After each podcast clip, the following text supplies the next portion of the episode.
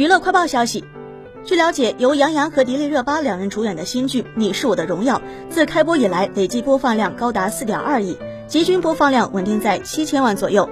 近日出现了不少关于该剧七千万播放量太水的争议。《你是我的荣耀》剧情中涉及到了某款手游，而在这部剧的播放页面，平台方也来了一个游戏和影视剧的联动。看剧的同时可以完成任务，获得游戏的礼包。此举也遭到了很多网友的质疑，是利用游戏玩家给这部剧刷播放量。目前看来，这其中确实也有游戏玩家的贡献。